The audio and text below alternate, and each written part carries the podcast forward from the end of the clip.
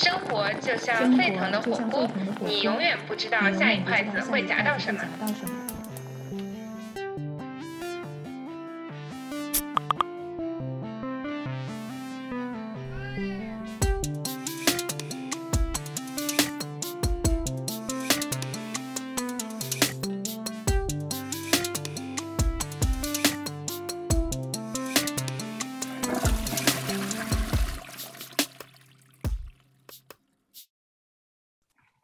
大家好，欢迎来到新一期的 Chatpot，我是婉君，我是雪姨。啊、今天呢，跟我们在一起的还有两位好朋友，但是我们请我们的嘉宾稍微候场一下，因为今天在节目之前，我们要插播一小段的感谢。大家如果有听到我们这一期的开场音乐的话，应该能注意到，嗯、这一期的音乐非常的现代风，非常好听。特别是对比我们前几期的五毛钱特效来说，得到了非常大的提高。然后这个是我们的嗯、好朋友帮我们创作的，嗯、我想有请雪姨来给我们介绍一下这个好朋友他们的乐队和这个音乐中一些有趣的元素。对啊、呃这个音乐呢是由我的好朋友，呃，我们就可以称他们为孟老师和曲老师给我们他们不是名字叫靡靡之音 乐队吗？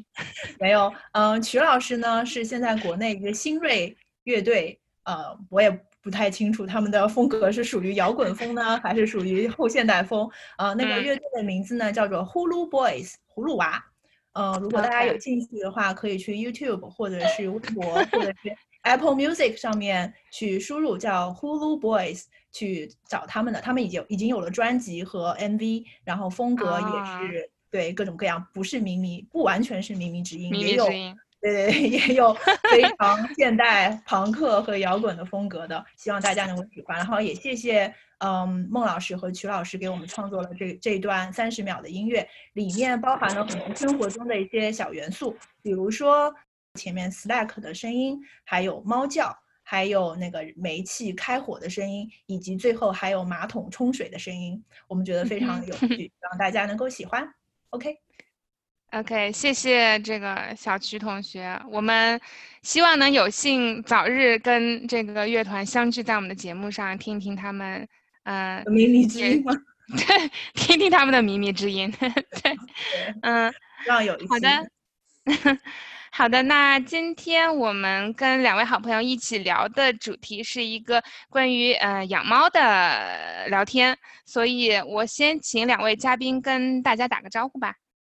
哎，Hello，大家好，我是卓姐。你好，卓姐欢迎，卓姐。欢迎卓姐。哎，大家好，谢谢。就没了。那我介绍一下吧。我我叫我叫萝卜，我人在香港，猫在深圳。我养的是英短银渐层，然后是个弟弟，八月八号出生，现在还没对象。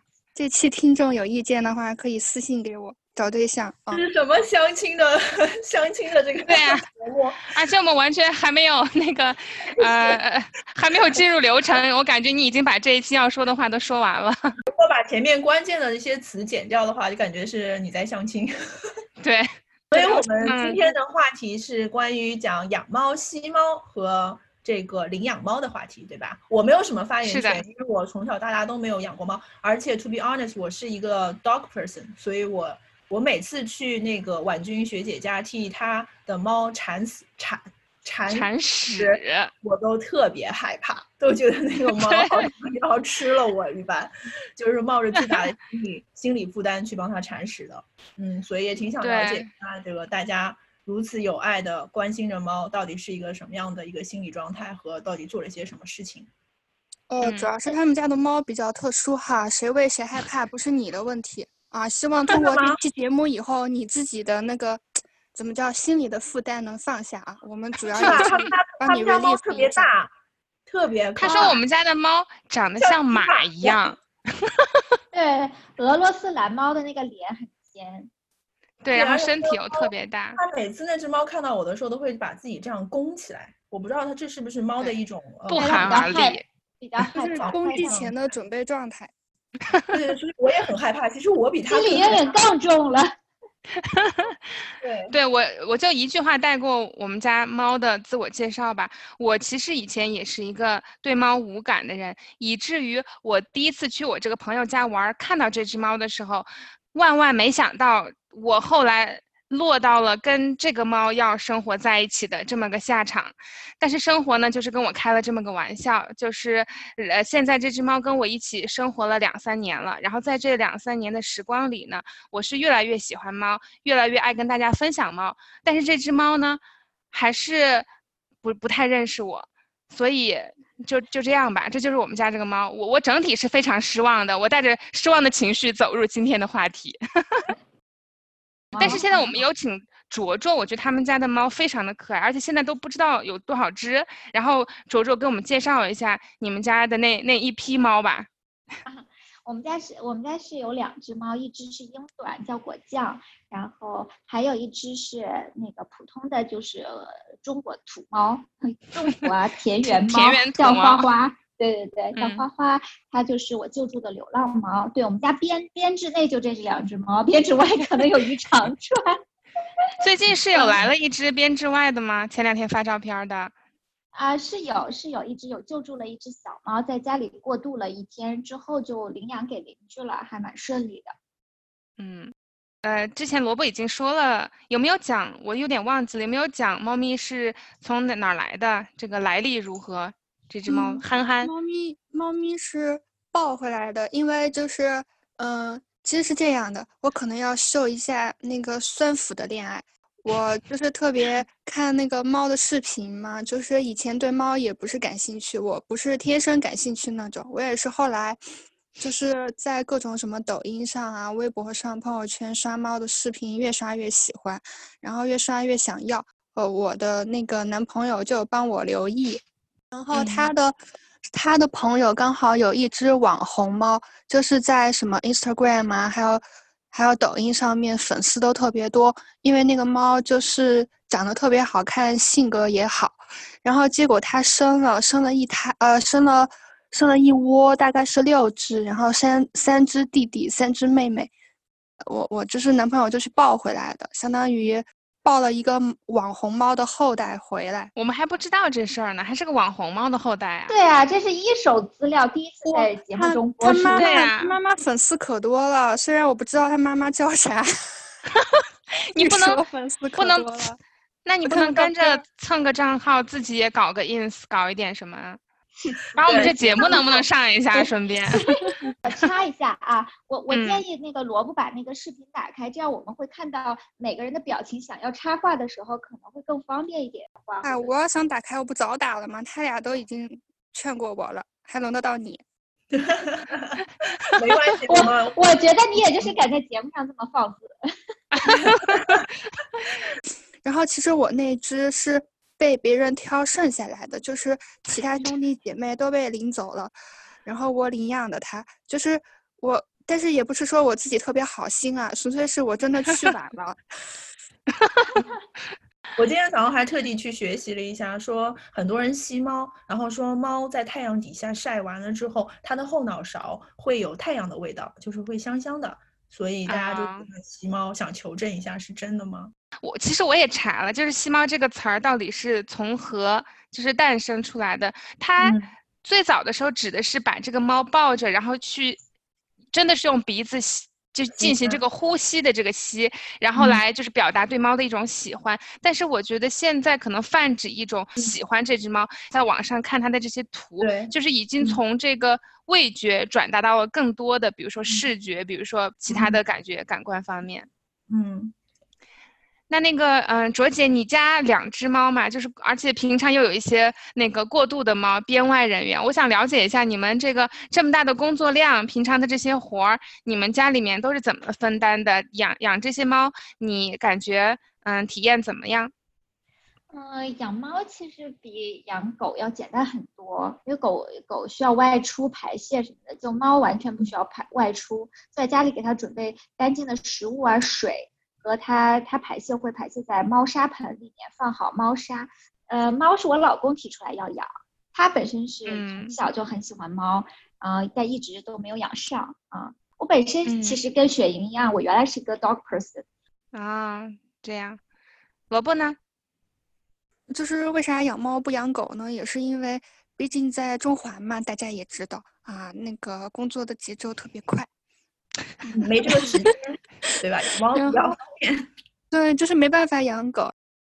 萝卜，我是想了解一下，你现在是属于一个异地养猫的状态，就是你之前介绍到的猫咪是，嗯，你们一块儿领过来，但是你现在日常见不到它，所以好像更多的活儿都是这个男朋友给干了哈，也挺理想的。那你现在这种，呃，分居两地的状况怎么样？他给你了足够多的支持吗？你感觉还可以吗？嗯，在养猫这块儿倒是不用太担心。就是他可能就是个人卫生上面做的还挺好的，他可喜欢给猫洗澡了，一周抓人家去洗一次，然后在那吹什么的，我都说猫其实就是我说的不对，猫其实不用洗吧？对，大家轻拍，因为我们家的猫从来啊，我们家的猫一辈子没有洗过澡，这是它的主人跟我们这么传授的，说不用洗。不过它的性格到现在也没有人愿意跟它洗，但是我听说是不用洗的。我很好奇，像卓姐，卓姐因为有小孩嘛，像猫猫和小，我知道狗狗好像都很喜欢小孩，小孩会跟狗狗也很亲。猫猫是不是也是一样的，就是挺喜欢小孩的？我觉得分猫吧，猫和猫的性格也差异很大。就像婉君家的猫 Sarah，感觉跟任何人类相处都很有困难。我们家的猫就是有一只比较很粘人，有一只比较冷静。嗯，目前我的小孩比较小，才四个月。嗯，他们现在小孩也没有表现出对猫有兴趣，猫也没有表现出对它有兴趣，他们就是 互不理睬的状态。刚 刚认识新朋友，对，互不理睬。对，卓姐，你之前有提到，嗯，是花花吧？是是流浪猫，对吗？对。然后我们就想对探索一下这个领域，所以所以流浪猫这些猫它们是从哪里来的？然后你又是怎么从它嗯？哎，对，我们现在背景看到了果酱，这个是果酱，对，可爱，果酱，嗯，它长得像奶牛一样，就是对对对，它就是 靠颜值取胜，它就是那种比较冷静的猫。这是花花，花花，看花花耳朵上有流浪猫的标记，它是做过绝育的，就是剪了一小块，是不是？对对对对对，而而且它这边就代表它是母猫，它在右边。哦，男左女右，对对，还有这么科学的操作。对，流浪猫它们是从哪里来的？然后又是怎么最后被你这样的爱心人士给宝贝在了家里？最开始出的出现的流浪猫的源头，可能有很多像是呃家里面跑丢的，然后还有家养的遗弃的。呃，目前如就是目前流呃城市中的流浪猫越来越多的这种状况，可能是原始的这一批在户外的呃猫咪，嗯无序繁殖的，因为猫咪的繁殖能力是很强的。大概我们有看过，呃有有的去有有去研究的数据，说是理论上来讲，一对成年的猫咪。进行繁育的话，七年大概能繁育至少二十万只的猫咪。嗯，这么多，这个是对超乎想象的。猫咪，呃，猫咪其实发就一年四季可能发情期比较多，春秋这样连续上的加上，呃，一生可能都是多胎的，有的有的到四到六只这种都是很普遍的，所以这种呃繁殖能力是非常强的。嗯，我记得原来我们学校校园里面，一般那种大学校园里面好像都会有很多猫。然后就是每到晚上，嗯，好像不分季节，每到晚上就会有此起彼伏的那个猫叫声，感觉就是应该是猫在发发情。发情，对那个声音，而且猫叫的声音会非常凄厉，就是是会听上去很 sad 的那种感觉。然后就是呃，而且就学校里的猫很多很多，我们当时听过，呃，当然是传言，不知道真假。就那时候学校后面有很多烧烤摊，然后他们说有人抓野猫。假装当那个羊肉，我我觉得会是有可能的，因为我们做救助，所以认识也也会认识一些做救助的朋友，所以呃，我个人就是了解到的，就是有呃有人去在，比如说，对对，有人有人去抓这些猫，有人会去抓城市中的这种流浪猫，然后会把它整体贩卖做火腿肠。哎呦啊，对对，我他们他们之前有有有在郊区，就是拦截到一批贩卖流浪猫的这种呃这个网点儿，它就是等于是嗯。很多很多，它装在笼子里，把它们都挤在一块儿，可能就是打算屠宰了，混合嗯。成那种，嗯，不肉知酱啊对对对对对烧对对，就是因为烧烤对对它是重辣椒，就是辣椒孜然这种一撒上对去，其实你也吃不出来对是只要是肉就行。不是对还有人对说那是是老鼠耗子肉嘛？说我是觉得耗子反肯定讲不定还没有猫多，因为就野而且猫猫的肉也多呀，这么大一只对猫。对猫的对肉也多啊。嗯，所以当时我们那时候就觉得，就学校校园里面一般都有很多野猫，然后那些野猫也是没有人看管的，而且像刚刚嗯就对说的，它七年就可以繁殖那么多，但它我们肯定就是要么是人工干预了，让它没有繁殖到那么那，要么就是可能就像呃迪姐刚才说的，就是有人通过非法的渠道把它们抓起来了，然后通过什么方式去屠宰了它们，或者是对，还是挺残忍的。嗯，本身其实如果没有像是被屠宰呀、被抓走这种的事情的话，流浪猫本身在呃室外的存活是呃年年龄也不会太长，平均嗯来讲可能三年就会换一批流浪猫了。就说正常一只猫猫可以活多久？就如果正常会超过十年，嗯，十年是一个比较基础的寿命。嗯，那卓嗯姐，你之前提到一个嗯救助的概念，然后你也有参与到这些活动中。我想知道，就是比如说，嗯，这些城市中，就是或者是野外的这些猫，它们自己就那么随便活下去不行吗？为什么我们会产生一些人工的干预，要去影响它们现在的这种生活状况？就像我刚才提到的，就是流浪动物，其实在城市中，呃，本身我们目前观察到的是，它平均的一个生存周期是很短的。它在城嗯市中，呃，第一是很难获取食物，无论就是猫咪还是其他动物，它不是在正常的这种大自然的生物链儿上嘛。呃，猫咪呢，在城市中也很容易遇到这种意外事故，人为伤害也特别多。就像雪姨刚嗯才提到的，说可能怀疑有一些呃小摊贩会用这种不知嗯来不不明来源的这种对兽，还有就嗯是说，呃，我们也见过这种，有的人我们这是真实发生的，有的人会抓猫来吃。哦，我有看到，也有一些人会去虐猫，就那是另外一种很奇怪的对行为对人为伤害对对嗯心理变态的呃这种。对，抖音、快手上还有挺多人会去看，就是还挺奇怪的。嗯 我想说的就是说，它实际上在呃城市中，并不是纯自然的环境中，它会遇到很多它在自然中遇不到的这种风险。就像我们刚嗯才提到的人为伤害这种是最常见的，还有比如说是车祸，车祸的风险也很高。嗯、我们常常就会在那个嗯呃环线上啊或者高速上看到路边有被撞死的猫猫狗狗。嗯，嗯我不知道你们最你们有没有知道，就是英国有一个很有名的流浪猫叫做 Bob，流浪猫 Bob，它出过书哦，我知道，是一个残疾猫。啊，不不不，它是正常的，对，它是正常的橘猫。它的主人本来是英国街头的一个流浪汉，遇到这只猫咪之后呢，这只猫咪就是呃跟它很有缘分的那种，他们也就是一直跟着它。他从开始养这只猫咪之后，他就改变了人生态度，戒掉了毒品，回归到努力找工作，然后回归到正常的嗯生活。我想起来对对对，这是他一个原本的故事。后来他们嗯出就是根据自己的这个一猫一人流浪的这个生活，呃，他出了嗯一个，他出了书和电影，就变得呃，在是全世界的范围内都受到了很呃受到欢迎，然后就是有很大的名气。然后最近的这个新闻，我想说的呢是是这只流浪猫。过世了，就是前几天，就是大概在嗯上周的时候出了这个新闻，说，啊、流浪猫鲍勃已经过世了。就是乍一看，大家可能觉得它就是呃老死了，慢慢老死了。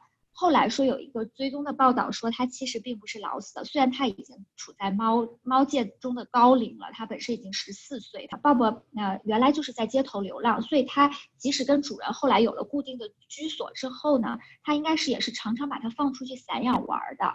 它是在外嗯面散养，往回家里走的时候，呃、被车撞到出车祸死的。啊，这出意外哦死的。对对嗯。对对，然后在国外，国外的动物保护啊，或者这个动物福利方面做的都是很好的。它是通嗯。过鲍勃身上植入的芯片找到了它的主人，然后发嗯。现它过世的位置是在离家大概不到一公里的地方，就是人们嗯。推测它是玩完了想回家的时候，嗯，嗯好伤遭遇心啊了车。祸。对，所以这就是其实，嗯，也是一个实际的例子，就是猫嗯。咪一是就是说城市中的流浪猫遇到的风险很高，还有就是不要让家养的猫咪呃随便出去玩。嗯，所以这样听下来，就是说我们之所以要去干预流浪猫的这些生活，还是从一个提高他们的生活品质的角度出发的。我们希望他们能跟我们快乐和谐的生活在一起，就像流浪汉一样。我们希望减少这样的现象，对吧？对。对对，这个就切入了一个问题，就是说，我们如果我们身边有看到一些流浪猫的时候，一般来说，我们能采取的救助行为是什么呢？嗯，就是我可不可以在小区看到这只流浪猫，然后我觉得我跟它挺有缘分的，我就把它直接拿回去养，可以吗？这种操作，或者是说，我就特别，我就每天买火腿肠给它吃，就就养着它，这样可以吗？啊，一般我们一般都是小区管家先放放那儿去。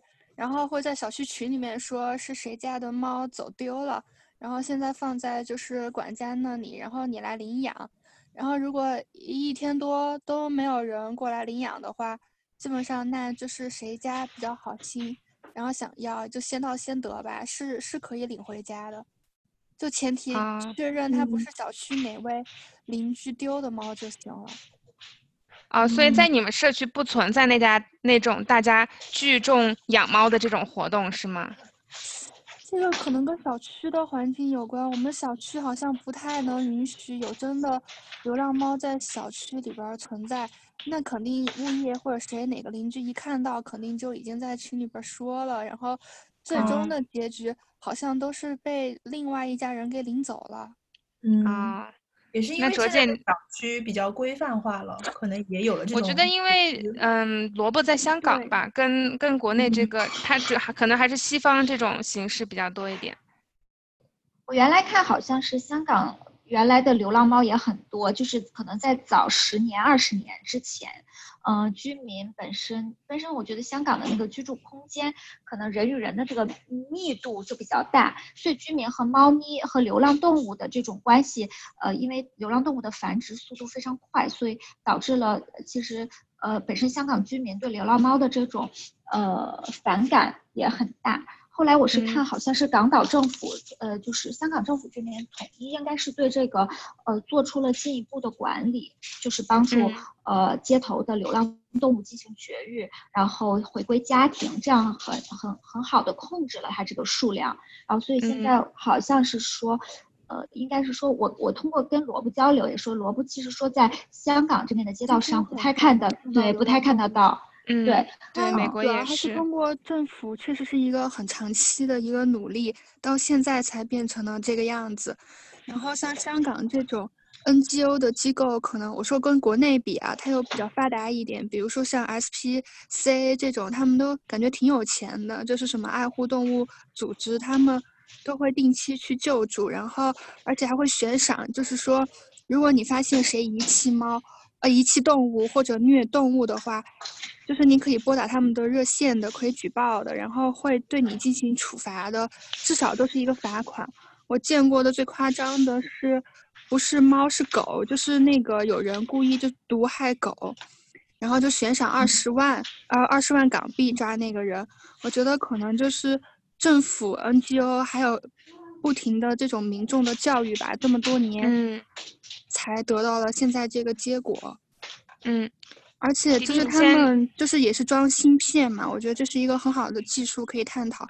装了芯片以后，谁遗弃那一目了然了，可能也嗯极大的杜绝了这种行为的发生。嗯，一般可能呃路人看到有流浪动物啊，首先想到的可能就是呃投喂，给它一些水和食物。如果是遇到长期呃。比如说你自己周围的社区中、工作单位、工作公司啊旁边的这种环境中，如果有流浪动物的啊，尤其是流浪猫的话呢，可以先进行长期投喂，跟它建立一些呃这种固定的这种投喂的规律之后呢，我们还是比较推荐是要进行绝育的。嗯，有通常是说，比如说稳定投喂一段时间后呢，把它可以抓进来。呃，带到医院去进行绝育，从而控制它整体的这个繁育呃数量和繁育速度。绝育呢，对猫咪本身也是有很大的好处的，它会减少猫咪生殖系统的疾病，然后绝育后呢，公流浪的公猫呢也不会因为交配进行打斗，减少它这种受伤的风险。打打斗还会受伤呢，打的那么厉害。对呀，对呀，就是公猫发情了之后，它们要争配偶，打斗会非常厉害，而且它没有绝育之前，这个激素会暴增。嗯，那卓姐现在在国内的情况下，就是参与这些救助的，主要是怎么样的机构呢？然后或者是以还是个人形式的？我们想了解一下，是谁现在在做这方面的工作？我我目前接触到的，觉得国内的救助流浪动物的这种救助机构，应该主要都是自发的。我自己就是也有去搜索一些，看嗯各个地区的这种小动物保护协协会，我看到应该都是民间组织，并不是官方的呃这个机构。嗯，主要来源于我我理解应该还是公众捐款，还有他们有一些的组织呢会经营一些宠物用品进行创收。对，嗯。对，所以你你自己是属于嗯，怎么你你是属于哪一批？有大一点的组织，有小一点的，还有个人形式的，对吧？对我我自己就是个人的这种热心群众，然后我主要就是在我自己的公司周围和我呃家里住的这种小区范围内会帮助流浪猫。我这种类型的救助方式呢，叫做群护。就等于说你在一个固定的地点维护你这附近的流浪动物，就是尤其我是主要是喂养投投喂流浪猫，然后会抓呃抓它们去进行绝育，然后如果遇到性格比较亲人的适合进入家庭的呢，我会给它找领养的家庭。目前我已经给我们小区周边的那个流浪猫大概绝育了二十多只，有十只都成功进入家庭了。嗯啊。那就是你自己，你这二十只自你下楼自己抓的吗？对，就是类似。最开始其实，呃，我也是很锻炼身体的 活动。介绍介绍怎么怎么抓你，而且你是以什么样的周期？你就说今天天气好，让我下楼抓一只猫，是这么一个操作吗？今天跟老公吵架了。对，呃，我从最开始养猫的时候。也是完全不了解这些情况的，我也不知道去哪里找猫。然后从开始养猫了之后，就开始收集这个养猫的这些讯息，在公众号上就接触到了呃呃救助猫咪的这个资讯。然后也首先接触的是一个国内的一个领养呃救助猫咪的组织，叫北京领养日。它本身这个组织呢，不是自己去到野外救助猫咪，而是它提供一个领养平台。有线上还有线下的活动，帮助各个救助人把自己救助的猫咪通过它的平台发布这个领养讯息，让这些流浪猫们都能走入家庭。我最开始就是看到了他们的公众号，然后从他们这边得知了，就是说呃正确的帮助流浪动物的步骤，就是呃国际上叫 TNR，就是呃抓捕、绝育、放归的这个英文缩写。最开始接触到这些讯息之后呢。就在我家小区附近开始投喂流浪猫，开始也没有 抓捕 猫，就我最 最开始跟那个任天堂那个游戏抓 Pokemon 一样，抓猫。我其实最开始没有想那么多，就是因为我们单元门口总有一只猫在这附近徘徊，其实它就是。呃，我们怀疑它是一只家养遗弃的猫咪，很多那个邻居们都会投喂它。最开始我只是加入了他们这个行列，在定期的投喂它。中间呢，就有邻居试图想要帮找领养家庭，但是因为它颜值就也挺普通的，还有后来就是我们发现它性格也并不适合进入家庭。它已经习惯了在就是小区中流浪自由自在的生活，它想跟你玩它就跟你玩，它不想跟你玩它就走了，不想理睬你，所以它已经。我不是很习惯于受到这个家庭的这种圈养了，后来我们就放弃了，就是继续投喂它，而而且它本身也是绝育过的，啊，没有这种繁殖你们还抓它，抓它查过吗？怎么知道它已经绝育过了？就就是不知道，它是一只公猫，我我也没什么经验，然后最开始其实就是从它下手的。所以卓姐，你每次是怎么样的装备，你就下楼去开始今天的抓捕 捕猫行动？对，其实最开始的时候，不就是说从楼下的那只是跟跟我们比较定固定投喂、跟我们比较熟悉的猫，它叫大白，嗯，就是一只平平无奇的白猫。嗯，我我觉得我们可能比较熟了，我已经投喂它一两年了。嗯，然后我就直接拿着 那个装猫的那种日常装猫的那种航空箱下去的，然后就给它放了吃的，放了里面放了罐头，他就自己进去了，我就把门关上了这种的。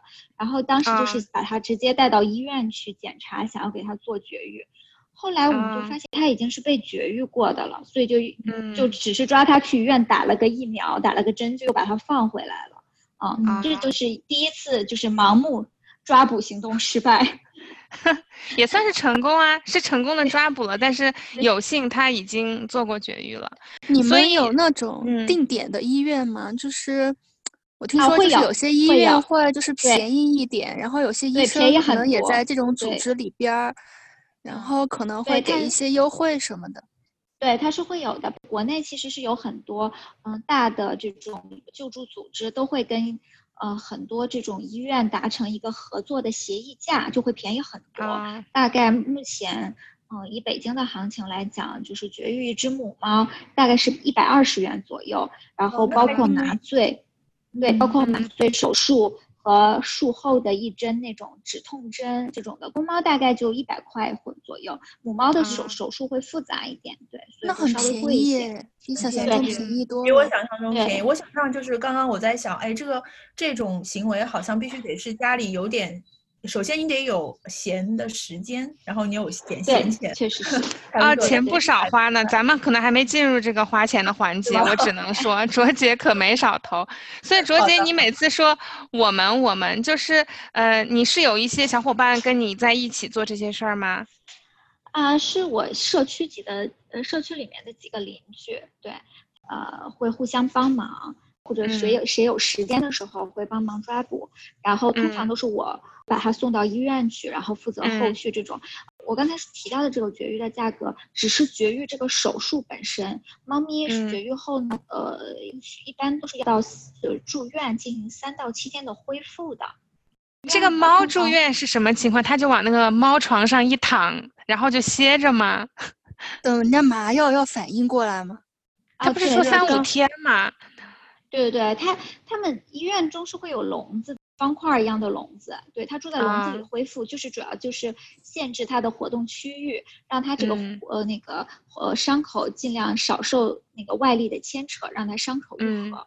嗯，哎，在在提到说呃，就是给猫绝育住好院之后。再回到就是嗯人的家里呢之前，我有个问题，就是你刚刚因为卓姐也提到了，有些猫它其实是不适合去跟人住在一起，就是到家里面去的。那谁有这个权利去判断，或者谁哪个机构可以去判断这个猫它是不是 被人带回？卓卓姐本人判断 是吗？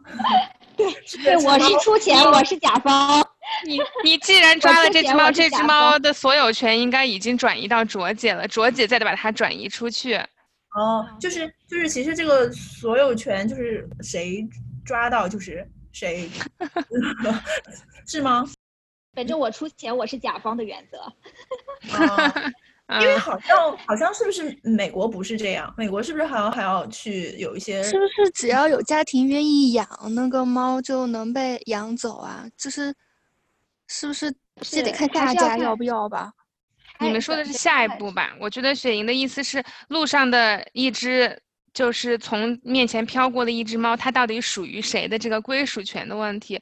我觉得其实不管在哪儿，可能都是谁捡着算谁的。美国的操作稍微一点有点不一样，是大部分的人都会抓了，不是抓它，其实一般都是就是因为这边的流浪动物相对比较少。你像我在美国，我从来没有看到一只就是从我面前走过的这么一只不认识的猫。但是如果遇到的话，大部分人是会把它送到一个机构。进行接下来的操作，但是卓姐呢，她就是自己算是一个小平台，所以她自己把这个猫嗯拿到了之后，嗯，我觉得可能不完全存在一个归属的问题，但是卓姐也不可能我没有限制的增加家里猫的数量，所以拿来之后，她下一步还是能够希望让它找到一个合适的家庭。那那找不到家庭的那些猫怎么办呢？就是比如说颜值确实可能没有下家，对，或者是性格。那啥，那那那个你你给他就是也不能一直住你家吧？那后来怎么办？这这有点像是一个误区。其实不存在说因为颜值而找不到家，只要你坚持不懈的帮他找，总会有看到就是是合适他的主人，就会有呃。你觉得丑，但是别人就是喜欢的这种情况，其实因为很多是好心人，对吧？并不是说我想要一个特别漂亮的猫，而是本着这个去帮助他的热心的这种态度在做这件事。还有的人可能就是每个人的审美都不一样，这个东西要长在你的审美点上才行，不一定它是一定要是一只很完美的。曾经有遇到过我邻居的那个阿姨捡到了一只小猫，它是掉落到地下室这种物业。把它救上来之后呢，托付给了那个我邻居的这个阿姨，因为这个阿姨是常常喂猫猫的。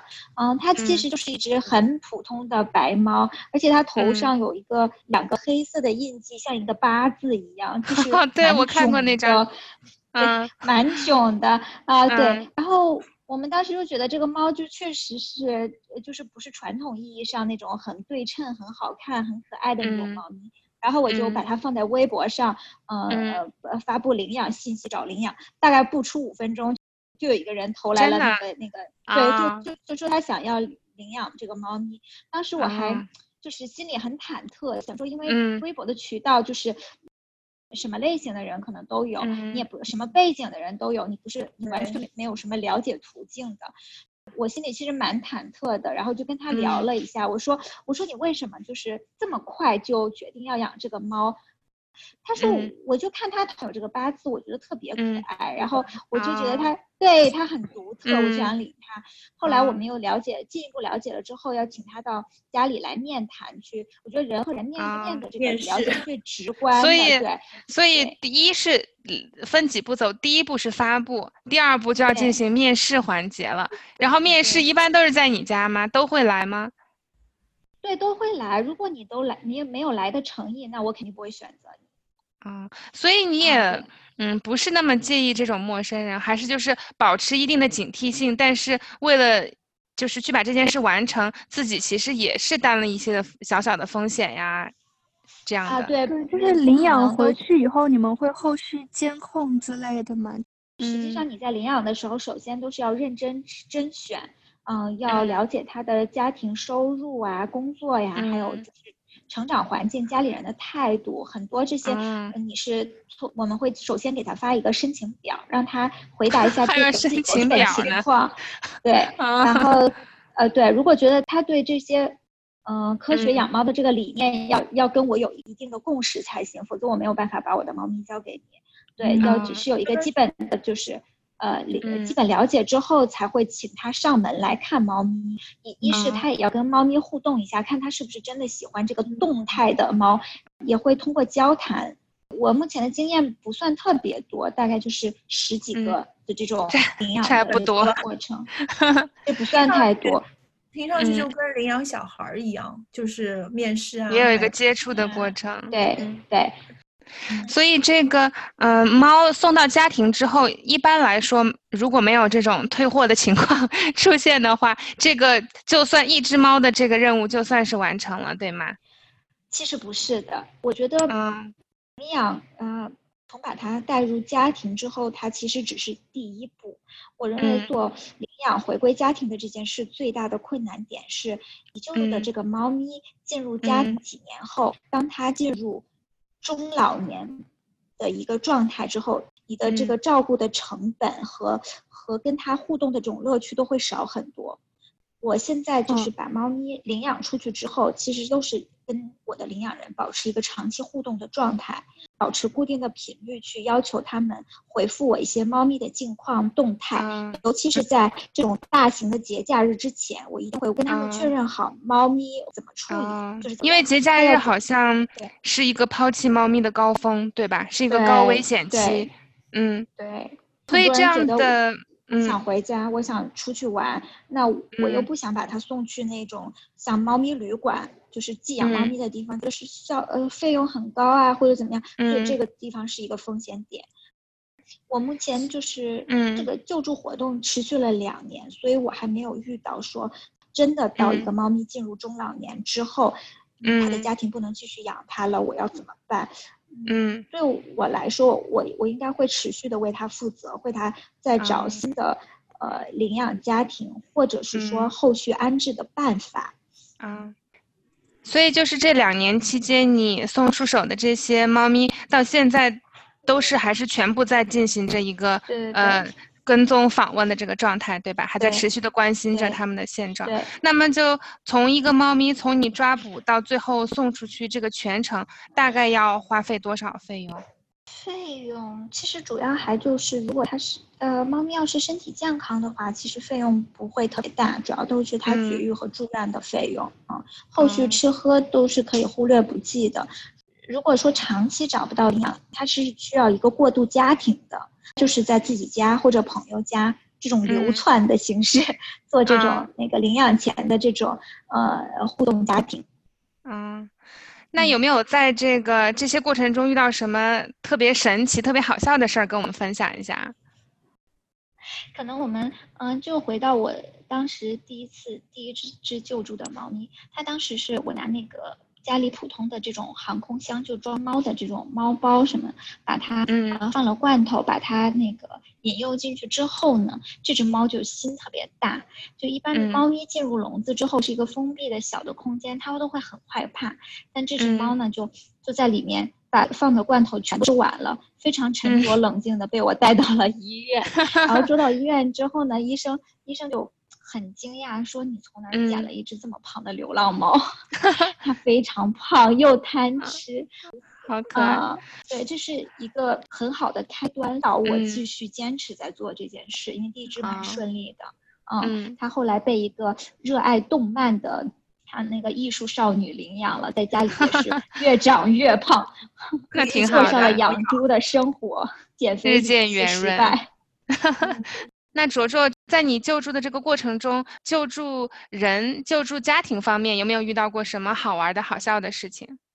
就在呃救助的时候呢，我常常会呃想利用公众的各种渠道去帮助自己获取资金呐、或者是有一嗯些什么、呃猫咪的像呃冬天我们会在小区里想要给猫咪投放过冬的猫窝，然后我们啊就有看到、当时有看到一个救助组织啊、就在发布这个免费给我们提供猫窝申请的这种活动，我们啊当时就去申请了这个猫窝，嗯我我直接突突然接到他们的这个电话，就是说，哎，我我的申请那个通过了，可以发给我两个猫窝，然后啊。跟我说了一下，说但是呢，呃，对我对我接受这个猫窝还是有要求的，要求啊我们 给给他们投放的这个猫窝刷上绿色，还给我寄来了一 头油漆，当时我就很啊懵，想说这是什么情啊况。后来我才知道，这个这个活动当时的那个呃资助方呢是王源的粉嗯丝，他们哦，让我们给对对对他搞搞的这种应援活动，就是帮助流浪动物，然后给给他喜欢的这个明星去宣啊传嘛。所以他要求我们给猫窝刷上绿色，这是王源的应援色。所以你还得能 让自己你在上面画王源，已经对你不错了。是，我所以我当时就是怎么讲，就当时觉得这个事儿挺好笑的，因为我的年纪对王源来说。已经是一个阿姨的年纪了，妈妈我居然粉收到了一个对对对对，我居然收到了一个侄子辈儿的明星的粉丝的援助，就还挺是非常可爱的感动，对，也也觉得嗯特别可爱。他们的嗯、嗯很多明星在嗯跟粉丝的互动上，我觉得还是产生了很多正向的嗯这个意义的，对社会有很多好的帮助。对，这个嗯是一个特别有意挺好的思的事儿。然后我们其实做救助的人常常会想通过各种渠道去呼吁这个领养代替购买。然后我们嗯现在其实国内不都流行看电视剧发这种弹幕嘛？